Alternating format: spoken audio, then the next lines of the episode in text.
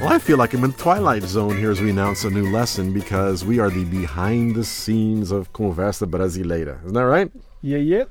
So what's happening here is we've had 35, 34 some odd lessons of Conversa Brasileira. We're announcing a new one called Behind the Scenes.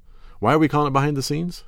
Because we are talking about our own job, how we built this website. Yeah, you know, every time we have those recording sessions to uh, to do the pop-ups, we have great conversa brasileira while we're doing that. Then we got this brainy idea, let's record us recording about our recording. comments. That's, That's- it. And this was our first time not pretending a conversation, but really having a, a real discussion. So Right. And so this one, cool there- there's a, there, we're discussing the word safado, which means jerk. And is it a bad word? Is it not a bad word? How should we translate it? So all of our talking about it goes into this recording here. Come and join us for it and see what it's doing.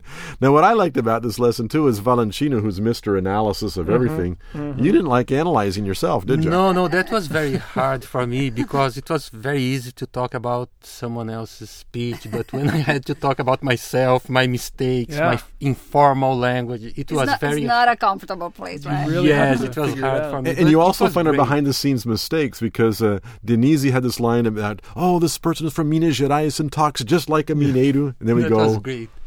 no, this is not a Mineiro talking. This is another one. So, as always, if you come to the site, you will see the video clip. We will have the transcripts, the translations, the pop ups that go with it. Yeah, and don't forget that we have the PDF files and the discussion blogs where Orlando will answer any questions at all that you have about Portuguese. So, once again, welcome to the Twilight Zone, where we are talking about the recording, where we're talking about the recording.